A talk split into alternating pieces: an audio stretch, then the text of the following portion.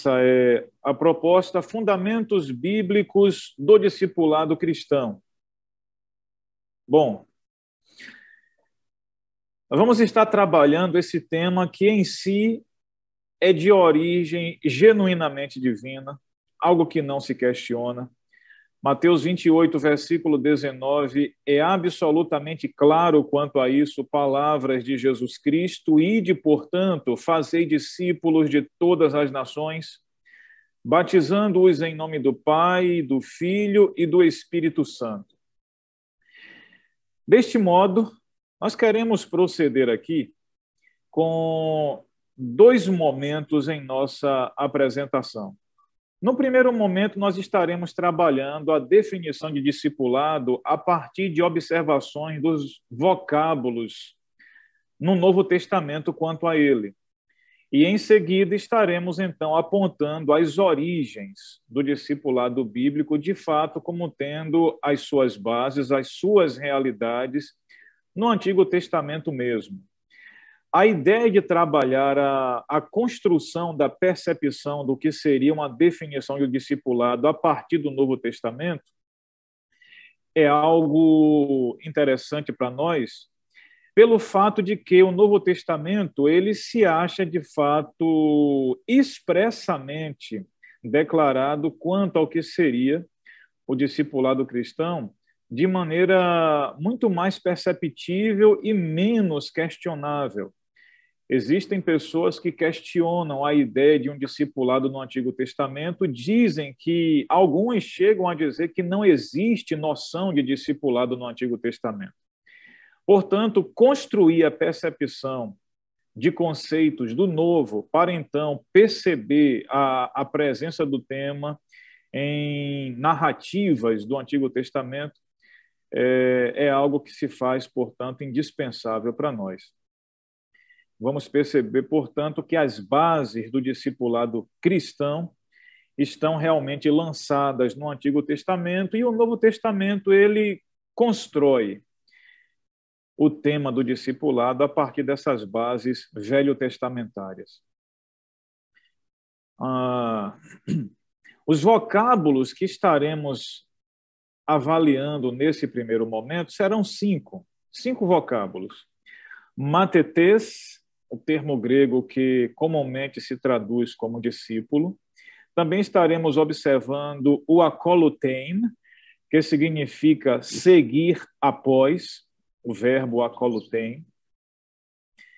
Também a forma verbal peripatel, que comumente é traduzida pelo verbo andar português, e também vamos dar uma olhada no substantivo rodós, traduzido ao português por caminho. Esses são termos que indiscutivelmente acham-se relacionados com a ideia do discipulado bíblico, e a partir deles vamos estar percebendo se de fato existe presença ou não no Antigo, e se há essa presença, a relevância dela no material do Antigo Testamento. Bem, é, o vocábulo matetes Quanto ao uso geral, matetês denota o tipo de aluno que esteja comprometido na aprendizagem e expressa o intento de uma pessoa em dirigir a mente para algo ou para alguém. Este é, é, são informações que se que se consegue extrair a partir do, da análise léxica da palavra. Matetês contém, portanto, a noção que reitera é, pela forma verbal o termo mateteu, traduzido como ser ensinado ou versado.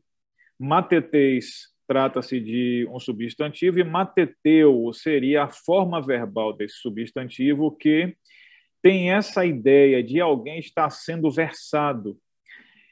Como nós temos em Mateus capítulo 13, versículo 52, essa expressão, por isso, todo escriba versado mateteu no reino dos céus é semelhante a um pai de família que tira do seu depósito coisas novas e coisas velhas. Então, nós teríamos aqui a ideia de um escriba discipulado, traduzido como versado, mateteu. Nota-se, portanto, a ideia de estar habilitado, capacitado, instruído. É, essa ideia, de fato, pertencendo à natureza do termo mateteu. Nós temos um equivalente no Antigo Testamento ao termo matetes, que é o substantivo talmid. Talmid, que é comumente traduzido por aluno. Entretanto, o termo talmid acontece muito poucas vezes no Antigo Testamento.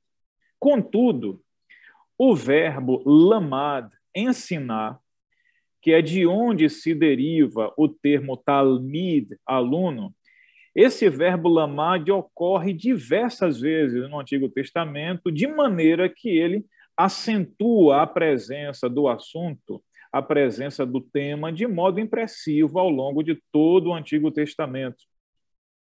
Nós temos também um outro termo grego, akolutein. Akolutein, esse vocábulo funciona como um sinônimo do mateteu, e, por sua vez, ajuda também a aguçar a nossa percepção de como o tema, de fato, está enraizado no Antigo Testamento. O sentido básico de acolutem, do termo grego acolutem, é seguir após, seguir os passos de, ou seja, alguém que está acompanhando uma outra pessoa como um verdadeiro discípulo. Esse sentido se percebe em Marcos, capítulo 1, versículo 18. A Colutem trabalha, portanto, como uma forma metafórica de referir-se ao ato de alguém expressar a sua aceitação e o seu compromisso de fé em Jesus, como tomando, portanto, a estrada após os passos de Jesus Cristo. Esse é, é o tipo de pensamento, de conceito presente na primeira epístola de Pedro, capítulo 2, verso 21, como nós encontramos assim. Porquanto para isso mesmo foste chamados, pois que também Cristo sofreu em vosso lugar, deixando-vos o exemplo para seguirdes os seus passos. Portanto, aqui o termo grego epakolotesete, que significa estar seguindo os passos de. Esse termo, portanto, é uma flexão aqui do verbo do termo acolutem.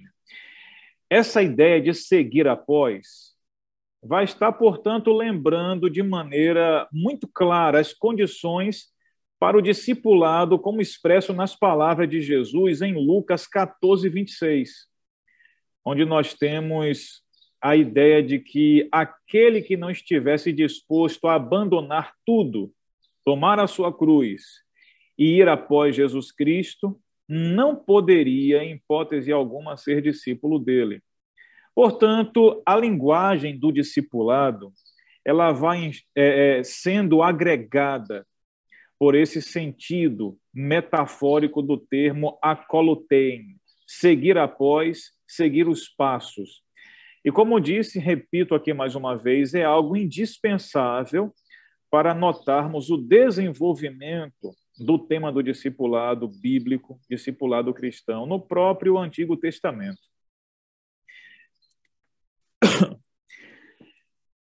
Analisando-se o termo acolotein, nós percebemos que no Antigo Testamento nós temos um, um vocábulo hebraico que corresponde-se a ele. É o vocábulo halak, que significa andar, caminhar, seguir, ir após e ele acaba coincidindo também com outro termo grego do Novo Testamento, peripatel.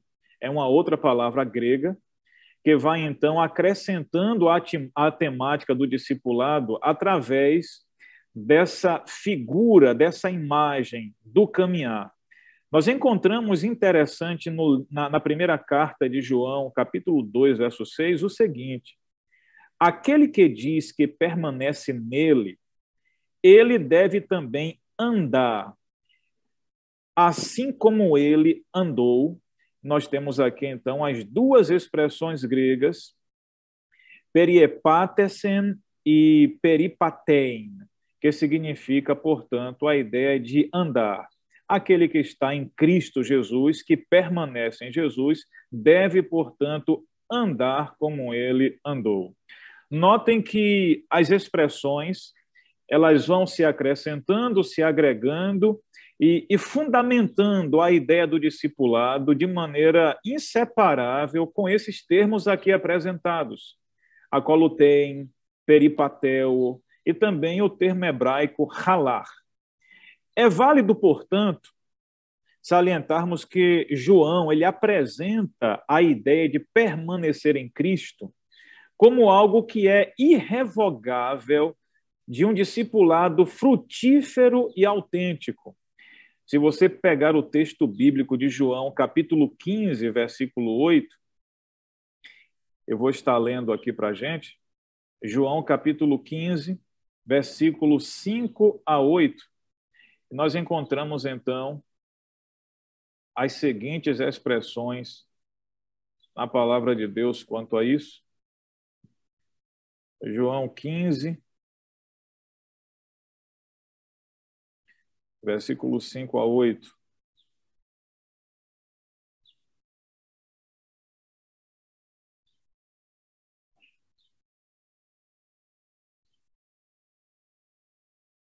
É um texto bem conhecido, com a passagem muito conhecida também, e que deve, portanto, ser avaliada com muito cuidado.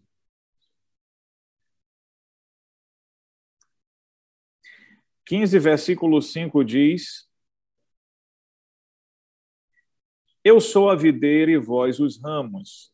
Quem permanece em mim e eu nele, esse dá muito fruto, porque sem mim nada podeis fazer. Se alguém não permanecer em mim, será lançado fora à semelhança do ramo e secará. E o apanham e lançam no fogo e o queimam. Se permanecerdes em mim, as minhas palavras permanecerdes em vós, pedireis o que quiserdes e vos será feito. Nisto é glorificado meu Pai, em que deis muito fruto. E assim vos tornareis meus discípulos. Olhem como a expressão aqui fecha esse trecho bíblico. Nisto é glorificado meu Pai, em que deis muito fruto, e assim vos tornareis meus discípulos. É interessante que a disposição dessas passagens, no modo em correspondência paralela, nos leva a concluir que permanecer em Cristo significa dizer tornar-se discípulo dele. Permanecer nele significa andar como ele andou. Portanto, o discipulado é seguir a Cristo, ir após ele, o que pressupõe a realidade de tornar-se como ele. Nas palavras de Lucas, capítulo 6, versículo 40. O discípulo não está acima de seu mestre. Todo aquele, porém, que for bem instruído será como o seu mestre. Esse é um texto que precisa, de fato, ser observado com muito carinho quando a pauta é discipulado bíblico. Ele deixa claro que aquele que de fato se engaja na caminhada como discípulo do Senhor, inevitavelmente terá sua vida positivamente afetada pelo Mestre, ao ponto de ser transformada à semelhança do próprio Mestre. Eu repito, aqui diz o texto: todo discípulo, o discípulo não está acima de seu mestre, todo aquele que for bem instruído será como o seu mestre.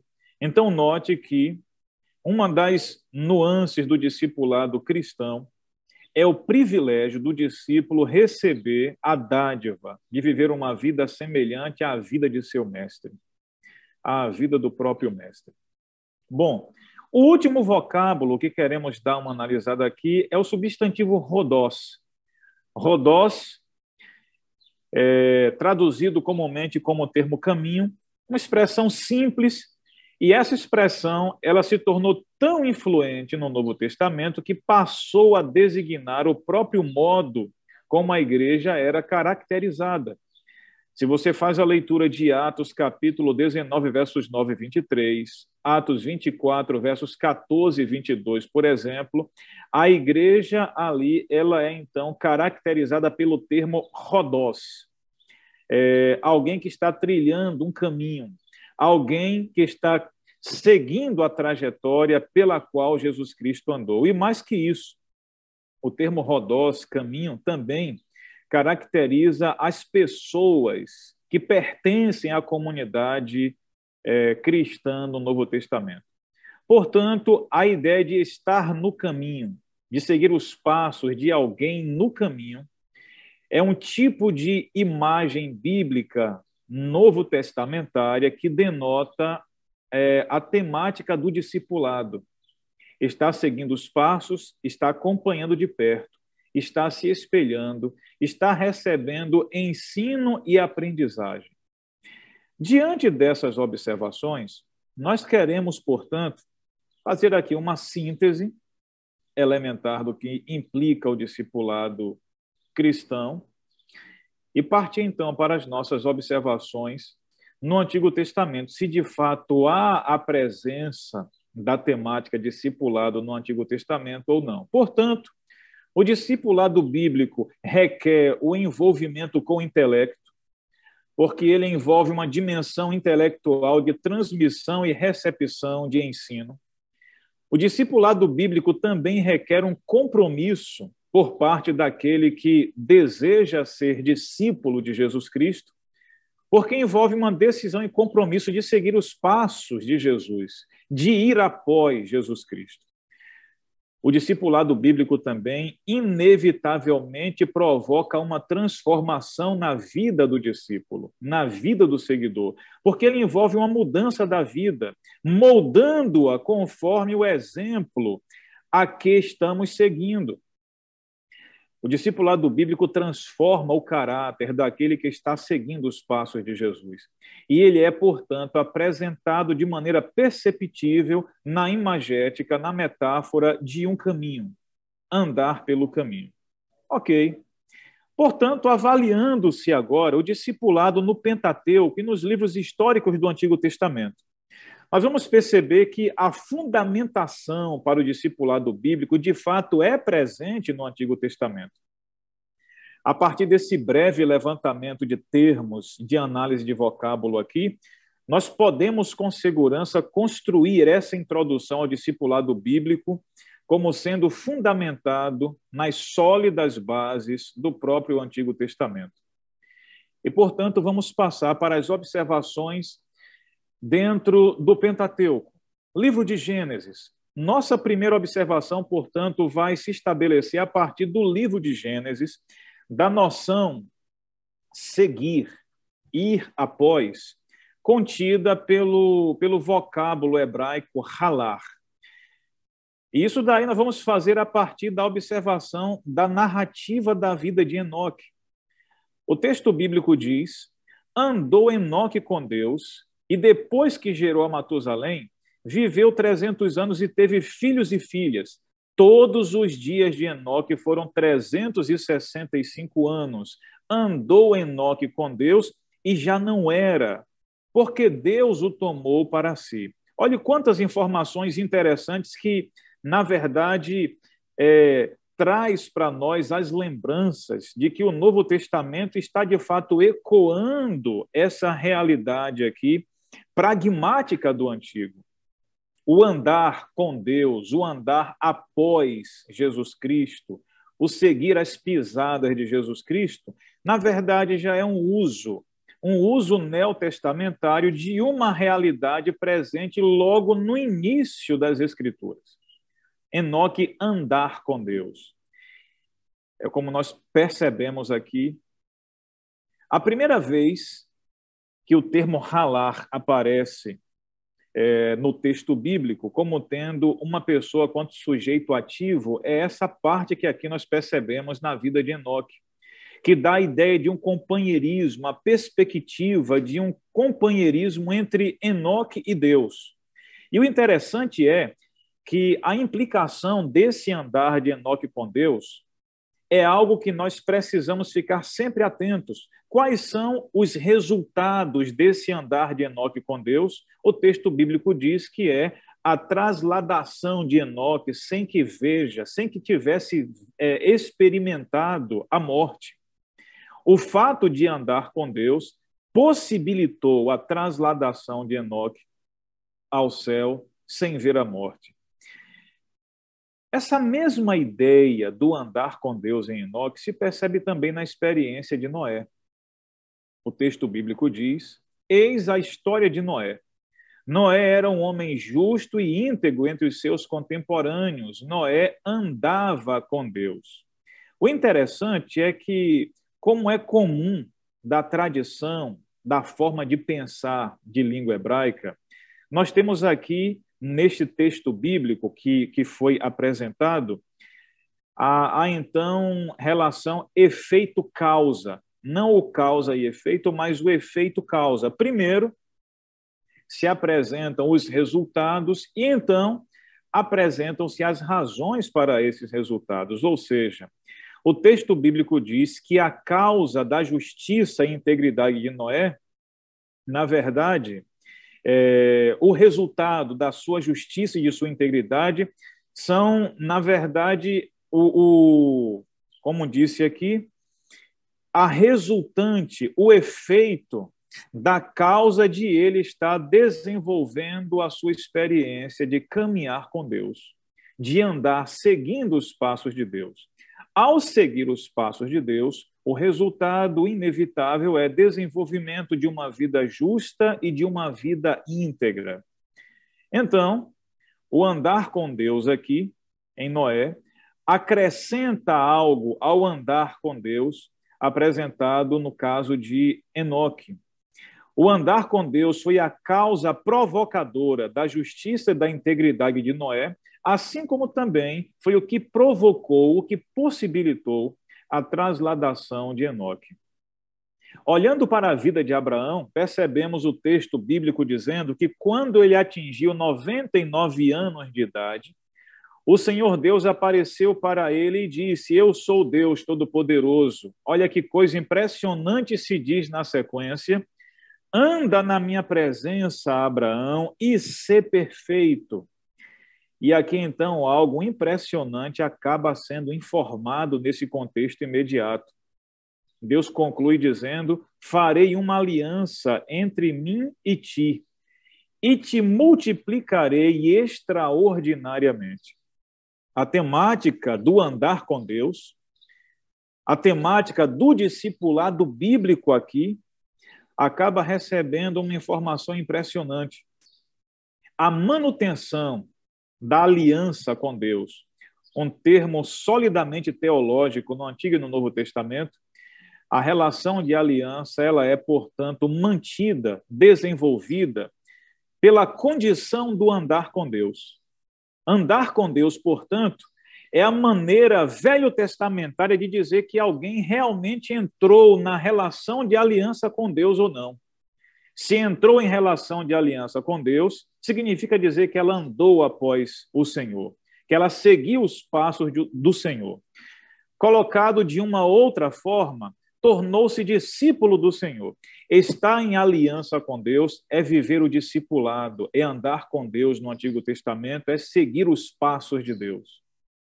Notem, portanto, que o tema ele vai se tornando cada vez mais rígido, mais sólido, no próprio Antigo Testamento. Aqui ainda, na, na, descrição do ciclo ali de Abraão, é dito, porque o Senhor Deus, o Senhor, eu, diz o Senhor, escolhi Abraão para que ordene os seus filhos e a sua casa após ele, a fim de que guardem o caminho do Senhor e pratiquem a justiça e o juízo, para que o Senhor faça vir sobre Abraão o que tem falado a seu respeito. Olhem quantas coisas interessantes nós percebemos aqui. Como os discípulos no Novo Testamento foram escolhidos por Jesus, o texto bíblico aqui diz que Deus, que Iavé, que o Senhor escolheu Abraão para que ordene os seus filhos após ele. O termo ordenar aqui é o termo hebraico savá, que significa ordenar ou transmitir ordenamento, instruir, de maneira que a pessoa viva uma vida bem ordenada. Ou seja, Abraão ensinaria seus filhos. E algumas traduções já colocam o termo ordenar como sendo de fato instruir. Abraão ensinaria seus filhos após ele.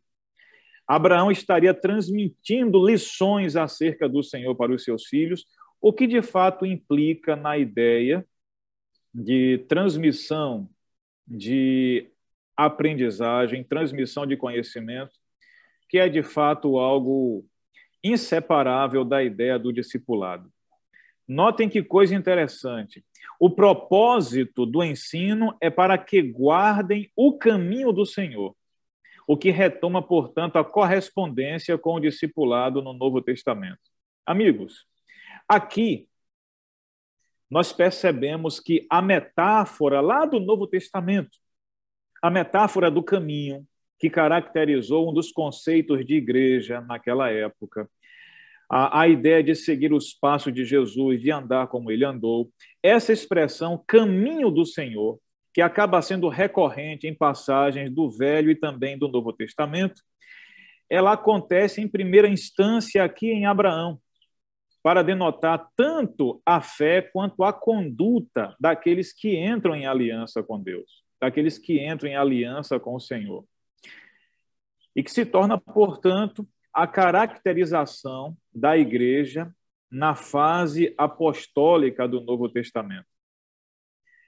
E algo também que precisa se perceber aqui, quanto à temática do discipulado, é que nota-se a ênfase evangelística.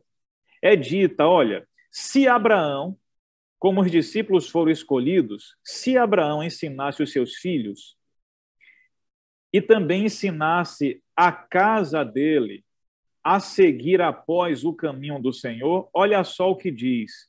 Deus promete que faria cumprir acerca dele, acerca de Abraão, o que fora dito, que ele seria pai de grandes nações e que nele seriam benditas todas as famílias da terra. Essa expressão, portanto, já é um antecipador daquelas expressões de grande comissão do Novo Testamento.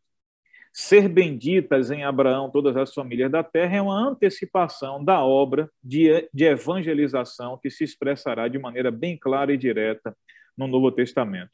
E aqui então nós podemos perceber um interessante paradigma. O discipulado ocorre desde o Senhor, percebam a ordem, o discipulado acontece desde o Senhor e daí para um líder, ou seja, Abraão, seguindo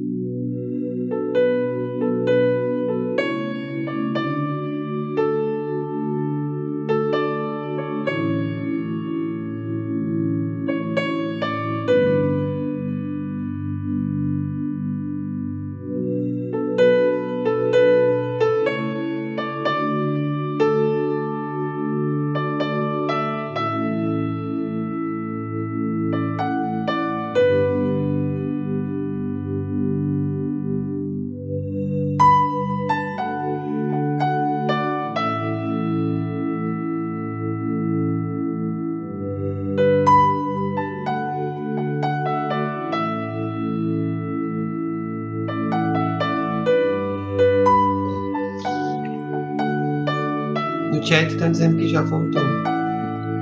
Ah.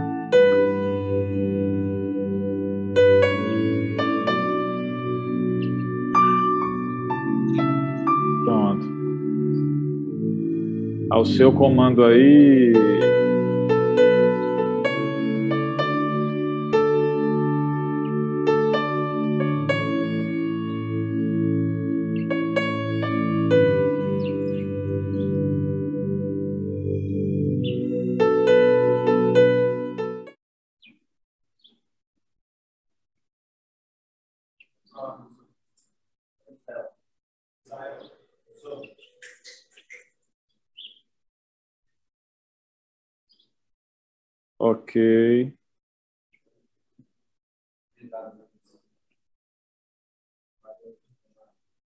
Ok.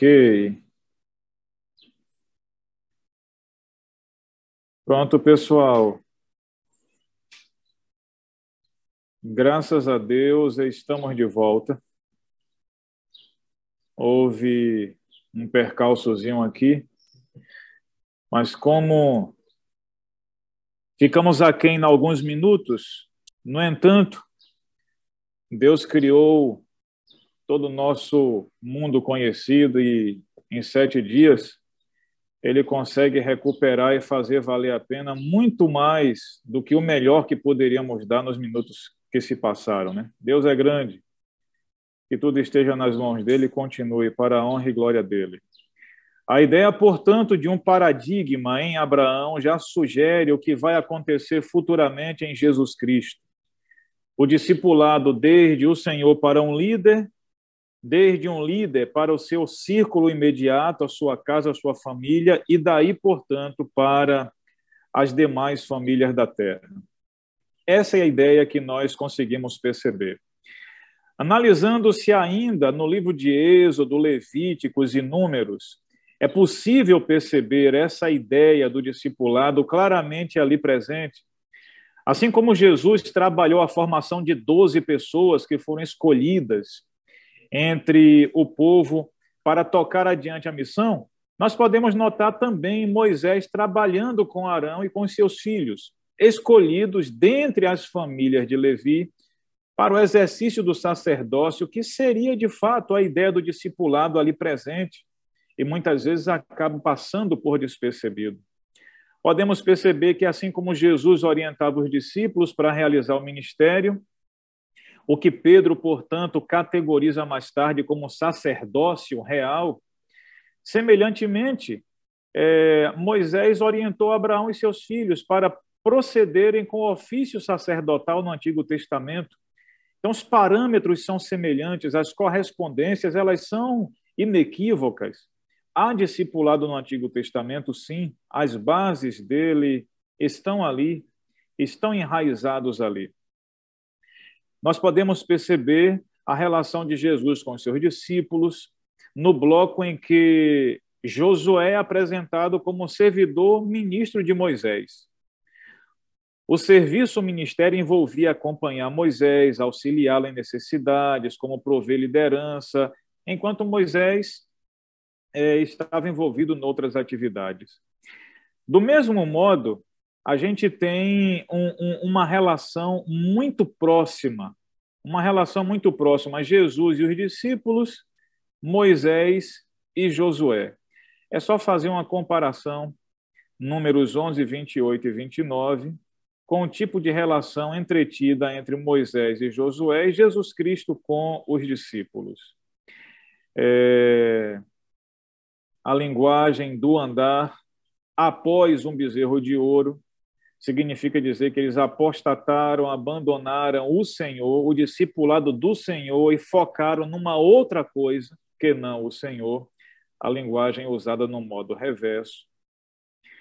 Portanto, a gente vai notando que o vocábulo aqui em Êxodo, Levíticos e Números, a ideia de andar, a ideia de caminhar, de seguir, é uma continuidade das narrativas de Noé e também as narrativas em Enoque e em Abraão, posteriormente sendo aqui projetadas. É... Eu quero passar agora ao livro de, de Deuteronômio, e mostrar como a nuance do discipulado também é muito rica no livro de Deuteronômio, que, por sua vez, é categorizado por muitos estudiosos como o livro do ensino. O verbo hebraico lamad, que significa ensinar, instruir, ele é muito recorrente no livro de Deuteronômio. É categorizado como um dos verbos mais importantes em todo o livro. Ele aparece quando o ensino é no nível pessoal, no caso, é, ensinar a Josué, Moisés ensinando a Josué, e todo aquele que ocupa o cargo de um rei, que pessoalmente seria instruído também, como também acontece no modo coletivo, alguém ensinando para um grupo de pessoas, seja a comunhão da família, ou seja também o sacerdócio, bem como o ensino para outras nações. A gente tem o texto bíblico dizendo que Josué perseverou em seguir ao Senhor. Mile ahare, duas expressões hebraicas que ele perseverou em seguir os passos do Senhor, que dá a entender alguém que se entregou sem reservas a seguir os passos, decididamente seguindo os passos do Senhor, discipulado claro na postura de Caleb em relação a postura de Caleb em relação a Yahvé no Antigo Testamento. Ideia de ensino-aprendizagem. Quando Deus passa um conteúdo para Moisés, Moisés deveria ensinar ao povo e o povo ensinaria aos seus filhos e aos filhos dos filhos. Olha só o que diz o texto.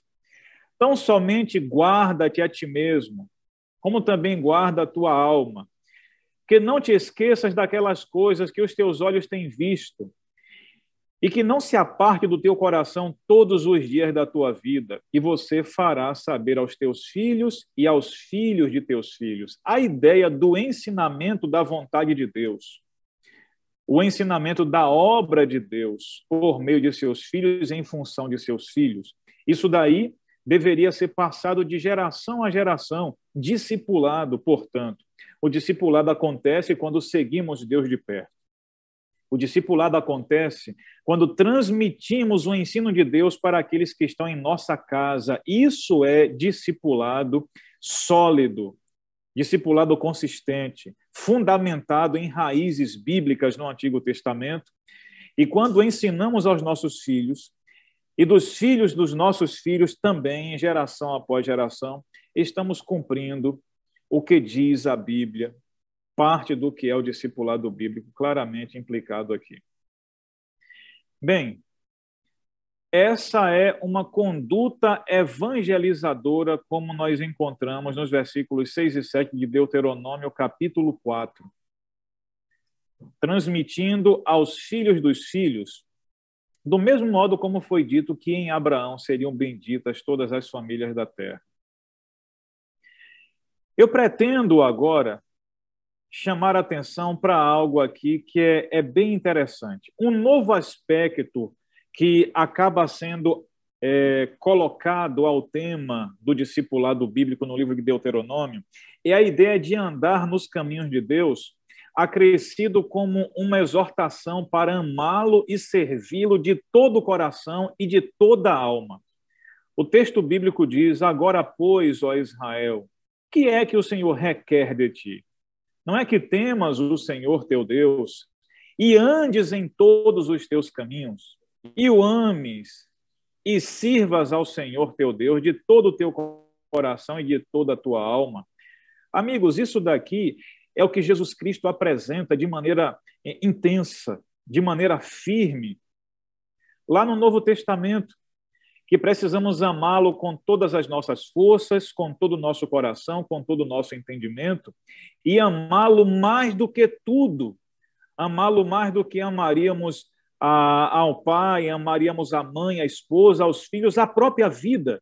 Amá-lo acima de tudo. Simplesmente o que o Novo Testamento está fazendo ali é pegando o discipulado conforme expressa-se em Deuteronômio, capítulo 10, verso 12. E se analisar aqui ainda nos capítulos 10 e 13, é dito que se alguém se desviar do amor ao Senhor, seguindo um profeta, seguindo um pai, seguindo uma mãe, ele, na verdade, está quebrando a aliança e tornando-se digno de morte, como aqueles que estão tentando levá-lo para longe do caminho do Senhor. Seja um pai, seja uma mãe, ou seja um profeta desorientado e, portanto, um profeta não enviado por Deus. Quando Jesus Cristo diz no Novo Testamento que se alguém ama a mãe, se alguém ama o pai, a um irmão, mais do que a ele, não é digno dele, não pode ser discípulo, ele está reaplicando aquilo que ele mesmo já havia inspirado no livro de Deuteronômio. Portanto, Jesus discipulou e isso é um fato. Se Jesus discipulou e ninguém questiona isso, é importante também perceber que ele é o arquétipo de Moisés. Moisés mesmo disse em um dado momento que Deus enviaria um profeta semelhante a ele e que todos deveriam ouvir a voz desse profeta, que o Novo Testamento interpreta como sendo Jesus. O Novo Testamento não tem dificuldade de enxergar discipulado no Antigo. Vocês notam que em um dado momento, Jesus Cristo disse, lá no Novo Testamento, que Moisés ele tinha discípulos, como está escrito aqui, como está é, apresentado aqui né, nesse, nessa demonstração no PowerPoint, Moisés discipulou. E é uma realidade tão abrangente que havia um grupo de pessoas que se diziam: Nós somos discípulos de Moisés. Como negar a ideia do discipulado no Antigo Testamento, uma vez que pessoas na época em que Jesus viveu aqui se intitulavam como discípulos de Moisés. Bem, síntese, portanto, no Pentateuco, uma síntese do discipulado no Pentateuco. Assim como os discípulos no Novo Testamento foram convocados para andar após Jesus, para seguir os passos de Jesus e andar como ele andou, nós percebemos aqui Enoque andando com Deus, Abraão sendo convocado a andar na presença de Deus como condição para participar da aliança. Semelhante aos discípulos, Abraão também foi convocado a transmitir os ensinamentos que Deus havia colocado diante dele e promover esse caminho do Senhor, com o objetivo de alcançar todas as famílias, nações da terra. Ainda no Pentateuco, nós percebemos, a partir das contribuições posteriores, vai se perceber que o discipulado no Novo Testamento acha-se contido de fato já aqui no Pentateuco e estão distribuídos nas dimensões de discipular tanto pessoa a pessoa, assim como Moisés discipulou Arão, assim como Moisés discipulou imediatamente quem ia estar trabalhando no sacerdócio, assim como Moisés pessoalmente discipulou Josué. Então, no modo pessoal como no modo coletivo, discipulando um grupo de israelitas para funções de serem porta-vozes de Deus aqui quando, quando estava discipulando os sacerdotes de maneira coletiva também. Temos também casos individuais, como já mencionei, o caso de Josué, o caso de orientar um futuro rei, líderes, juízes, sacerdotes, enfim, nós temos expressões claras e que são, de fato, é, é, impossíveis de se, de se negar. A ideia de a ideia de um discipulado de transmissão de ensino e de aprendizagem no modo individual e no modo coletivo também.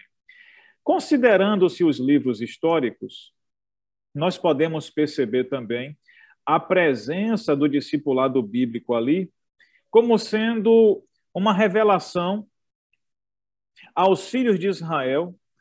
Nós temos a ideia dos filhos de Israel como, como sendo a continuidade do povo de Deus na terra e a agência do povo de Deus na terra para fazer a mensagem chegar a outros povos. Como é que Israel iria fazer isso? Os livros históricos revelam qual foi a conduta dos filhos de Israel frente à luz que Deus deu, frente ao conteúdo de ensino e de discipulado que Deus proporcionou para eles por meio do Pentateuco.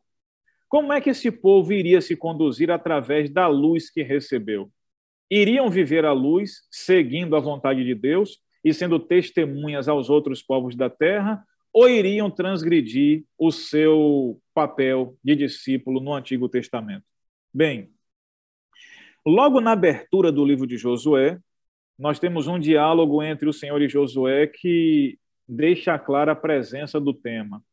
Josué não cesse de falar desse livro da lei, o ensino do discipulado, o que já sugere, portanto, essa característica. Fica claro a partir do contexto que, assim como Moisés ensinou a Josué, agora Josué deveria estar fazendo ao povo, ensinando ao povo semelhantemente. Continuando ainda aqui, o texto diz, no versículo 7, que a lei ela é uma personificação da metáfora do caminho. Andar na lei é uma reapresentação do andar no caminho andar no ensino, andar na vontade do Senhor. A lei seria o caminho, o caminho do qual Josué não deveria se desviar nem para a direita nem para a esquerda. Isso, portanto, sabemos, foi mantido por Josué, conforme se percebe lá no final do livro. Ele diz: Eis que eu estou aqui com a minha família, nós, eu e a minha casa, serviremos ao Senhor. Né? Há uma ênfase, portanto, no final do livro de Josué, em que ele se manteve firme nos princípios do discipulado que havia recebido através de Moisés, através do servo de Deus. Em Juízes, no livro de Juízes, logo no começo, é solicitado que eles andem diligentemente, guardando a lei que Moisés, o servo do Senhor, ordenou para eles. Eles deveriam amar ao Senhor Deus e andar em todos os caminhos, guardando os mandamentos, achegando-se a Deus e o servindo com todo o coração e com toda a alma. Notem, amigos, mais uma vez, o texto aqui claramente ele alude para nós, ele consegue ecoar, na verdade é no reverso. O Novo Testamento faz eco dessa dessas passagens que aqui estão contidas no Antigo. Andar no caminho, no, no caminho de Yahvé, andar nos caminhos do Senhor. Duas sentenças são determinantes para o tema no livro de Juízes. Juízes 2,17, onde é dito que o povo não obedecia aos juízes, ou seja, rejeitavam o ensino, se desviavam do caminho por onde os primeiros pais haviam andado. E a segunda expressão acontece é, em Juízes 2, versículo 22, onde se diz que eles descobriram que o Senhor provaria a nação para ver se guardariam ou não os caminhos do Senhor. Portanto, nós temos aqui esse material no livro de Juízes, essas expressões, que estão realmente deixando claro que o desdobrar do livro tem por objetivo revelar a natureza do discipulado que a nação estaria assumindo em seu coração, do relacionamento que Israel desenvolveria com Deus ao longo da história dos juízes. Permaneceriam no caminho, manteriam a perspectiva do discipulado autêntico ou se desviariam do caminho para ir após outros deuses seguindo uma outra rota de discipulado, sendo discípulos de outros deuses, ao invés de serem discípulos do Senhor. Essa é a pauta recorrente na, no livro no livro de Juízes. Em Samuel, nós encontramos uma outra nuancezinha bem interessante quanto ao tema do discipulado. Ou seja, aqueles que estão vivendo é, o discipulado no livro de Samuel, que estão analisando o discipulado no livro de Samuel, percebem algo interessante. Samuel promove os seus dois filhos como juízes. E aí então, o povo reclama a Samuel, dizendo: Samuel, você sabe, é claro, né? todos temos ciência de que os seus filhos não andam segundo os seus caminhos. Os seus filhos não andam conforme o teu exemplo, o teu caminho. Notem que Samuel andava segundo os caminhos do Senhor. E ao se desenvolver nessa boa perspectiva, ao acentuar cada vez mais o seu ato de apegar-se a Deus e de seguir os passos de Deus, o andar no caminho de Deus faz com que o caminho de Deus seja agora o próprio caminho do profeta Samuel. E aqueles que andam nos caminhos de Samuel estão agora andando de fato nos caminhos do próprio Deus. É o que nós temos já no Novo Testamento.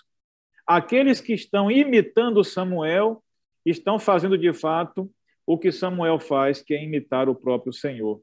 É um eco das palavras de Paulo, né? Sejam meus imitadores como eu sou de Jesus Cristo. Aqui, quem anda nos caminhos de Samuel está andando nos próprios caminhos do Senhor, no próprio caminho de Avé, algo que é reapresentado como sendo chamado de o caminho bom e direito, 1 Samuel capítulo 12, verso 33, e é reapresentado mais uma vez na história do rei Davi. Quando o texto bíblico em Reis diz que o caminho do Senhor e o caminho de Davi se confundem mutuamente. Se os teus filhos guardarem o teu caminho para andarem perante, para andarem perante a minha face fielmente de todo o coração e de toda a sua alma. Primeiro livro de Reis, capítulo 1, verso 4 o caminho de Davi se confundindo com o caminho do Senhor. O caminho de Davi se confundindo com andar perante a face de Deus com fidelidade e com inteireza de coração. Repetindo, amigos, o discipulado bíblico está de maneira gritante no Antigo Testamento. Aqueles que andam após o Senhor são discípulos do Senhor aqueles que chegam tão perto ao ponto de deixar os seus rastros e aqueles que olham para alguém que está andando bem perto de Deus, é como se já estivesse andando no caminho dessa pessoa que é o caminho do próprio Deus. Ou seja, existe uma identificação profunda e intensa em que o nosso caminhar é o caminhar do próprio Deus. Seguir os nossos passos, se seguindo nós mesmos o caminho íntimo de Deus, intensamente os passos de Deus, aqueles que seguem a nós estão seguindo o caminho do próprio Deus também. É a linguagem contida aqui no livro de 1 Reis, capítulo 1, versículo 4. Quando andamos de todo o coração e de toda a alma firmes a Deus, aqueles que seguem o nosso exemplo estão seguindo o caminho do Senhor estão sendo discipulados da maneira mais correta possível. Indo para Crônicas e chegando já a, a, chegando já à parte final dessa, é, dessa sessão inicial aqui, notando-se a passagem, o Senhor foi com Josafá, porque andou nos primeiros caminhos de Davi, seu pai, e não procurou os Baalins, antes procurou ao Deus de seu pai e andou nos seus mandamentos, e não segundo as obras de Israel. Portanto, aqui temos uma passagem que, a semelhança de 2 Crônicas 34, versos 2 e 3, revela qual era o caminho de Davi, ou seja, o caminho de Davi era buscar, buscar a Deus, uma busca por Deus e um andar segundo os mandamentos de Deus. Não querendo ser é, cansativo, mas relativamente a ser enfático. Discipulado bíblico transmitir ensino, seguir após, andar no caminho. É impossível perceber essa nuance do Novo Testamento e não notar que ela já é uma continuidade de uma realidade sólida no Antigo Testamento. Portanto, o discipulado bíblico ele é presente no Antigo Testamento, é relevante no Antigo Testamento, eu diria, ele é até exaustivo também no Antigo Testamento. E queremos concluir, portanto, com as observações do discipulado em Elias e Eliseu e na escola, na casa escola de profetas. Olhem mais o modelo de discipulado aqui em Elias e Eliseu. As semelhanças contidas no ciclo de Elias e de Eliseu, quando comparadas às de Jesus e os discípulos, são, são de fato surpreendentes. Como Jesus escolheu doze discípulos, Elias e Eliseu, Elias escolhe a Eliseu. Você tem essa, essa base de equivalência. Do mesmo modo como os discípulos deixaram tudo e seguiram a Jesus, assim também Eliseu o fez, deixando tudo e seguindo a Elias. Do mesmo modo como Jesus subiu ao céu e foi sucedido pelos discípulos, Elias, assim que ascendeu ao céu, foi sucedido por Eliseu. E do mesmo modo como os discípulos foram ungidos pelo Espírito Santo e realizaram milagres e prodígios, continuando a obra, a obra do Espírito em Jesus Cristo, Eliseu também recebeu porção dobrada do Espírito que operava em Elias e de maneira muito carismática desenvolveu seu ministério com milagres e prodígios, estabelecendo, por assim dizer, é, a continuidade do discipulado bíblico e da obra de Deus aqui na terra. E concluindo, portanto, eu quero trabalhar aqui no livro de Crônicas a ideia é, do Talmid, o aluno, o, o instruído, que é uma maneira hebraica muito, muito próxima do grego matetês, como fizemos menção inicialmente, o termo matetês, discípulo. Talmide ocorre nos livros históricos em relação a um discípulo, um aluno, um aprendiz, sendo ensinado no manuseio de instrumentos musicais para serviço de culto na nação. O que vai reiterar essa característica do discipulado também no Antigo Testamento. Aqueles que estudavam instrumentos musicais, os musicistas no Antigo Testamento, que ensinavam pessoas para trabalharem no serviço cultico do templo, eram chamados de discípulos, os talmids, talmidim, no plural. E nós temos também, é, nos livros históricos, a então Casa dos Profetas, uma referência que nos livros históricos nós percebemos quanto ao ambiente onde pessoas eram ensinadas, educadas e preparadas para o serviço da comunidade. Uma ideia de discipulado no modo coletivo, no modo pessoal, Elias e Eliseu, no modo coletivo, a casa dos profetas, e em alguns momentos são chamados de filhos dos profetas, né? aqueles que pertencem a essas instituições de ensino, instituições de discipulado no Antigo Testamento. Sabemos, pelo que o texto bíblico informa, que pelo menos três desses ambientes existiam na época de Elias. E ele esteve visitando esses três ambientes antes de ser tomado ao céu, antes de ascender ao céu naquela, naquela carruagem de fogo. Se mencionam pelo menos três lugares e se mencionam presença de pessoas chamadas de filhos dos profetas em Betel e em Jericó, pessoas que frequentavam essa casa de ensino e que eram, portanto, discipuladas.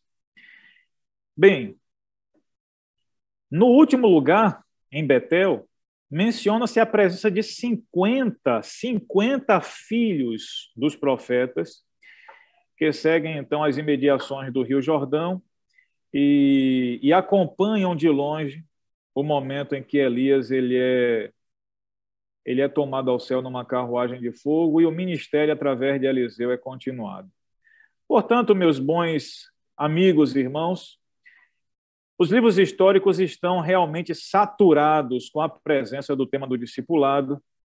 Nós temos aí nas dimensões tanto pessoal como o discipulado no coletivo, família, nação. Ora, nós temos o grupo seguindo caminhos de um rei, seja esse um rei bom ou seja esse um rei ruim. É dito que tanto um substituto quanto o povo andou após os passos do rei X, do rei Y, do rei Jeú, do rei Davi. E também é dito que andaram após os caminhos de deuses pagãos, ora seguindo caminhos de deuses pagãos, ora seguindo o bom caminho do Senhor, o bom caminho de Yahvé. Diante dessas observações aqui, breves, resumidas, no entanto, creio que pelo menos suficiente para mostrar que o diálogo do discipulado bíblico no Antigo Testamento é real, é aberto e, e é inegociável. É possível inferir, portanto, que o chamado de Jesus aos discípulos no Novo Testamento, na verdade, já estava pressuposto nas narrativas do Antigo Testamento, quando alguém era chamado para o exercício de uma função específica. Moisés sendo chamado e Arão junto com ele. E Elias chamado e Eliseu com ele. Enfim, e outros exemplos então mencionados. Né? O tema do discipulado se introduzira no breve relato de Enoque andando com Deus, de Noé andando com Deus, se desenvolve em Abraão através do que se introduz o aspecto de ensino e aprendizagem do discipulado, visto que Abraão estaria instruindo seus filhos e depois né, a casa, os seus descendentes posteriores a ele. E os estatutos, nesse caso, seriam passados de geração em geração, como é apresentado por meio da metáfora do caminho. Enfim, Moisés, ele acentua consideravelmente essas ideias, ensinando a lei de Deus, a Torá, a luz para aqueles que estavam diante dele como nação. De maneira que o termo ensino, no livro de Deuteronômio, de maneira que o fato de Moisés ser chamado por Deus para instruir outros, e, e tantos outros pormenores que, que podem ser acentuados aqui, nós podemos dizer que o Pentateuco, de fato, como sendo esse livro de orientação, esse livro de ensino, esse livro de instrução, na verdade acaba sendo como uma constituição de Israel, um manual, um manual de como Israel podia perceber a presença de Deus, se aproximar de Deus, servir a Deus e caminhar bem perto, bem próximo os passos de Deus. Ou seja, o Pentateuco, de fato, constitui, principalmente o livro de Deuteronômio, o manual do discipulado para a nação de Israel, nós podemos dizer com segurança. O discipulado estava presente no Antigo Testamento quando os filhos de Deus eram convidados insistentemente a caminhar segundo os passos do Senhor. Bem, essa foi a conclusão, e eu tenho aqui é, agora algumas perguntas para consideração, para ponderação. Eu gostaria que vocês, nesse momento, fossem convidados aí a participar, refletindo um pouco aqui nessas perguntas, enquanto a nossa segunda etapa vai estar acontecendo. O momento de perguntas e respostas nós vamos deixar para o final da apresentação do professor Classi, uma vez que tivemos aquele impasse de tempo, vamos deixar o, o, momento de perguntas e respostas para o final da transmissão. Enquanto o Classi vai estar entrando, vocês refletem nessas perguntas aqui. O discipulado, ele é um tema é, é um tema apenas do Novo Testamento ou ele já é presente no Antigo?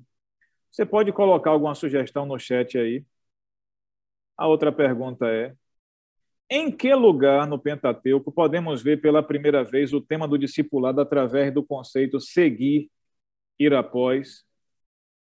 E, por fim, qual é a relação entre o discipulado e o conteúdo da lei dada a Moisés? Pastor Jolivet, por gentileza, pode tomar a palavra aí.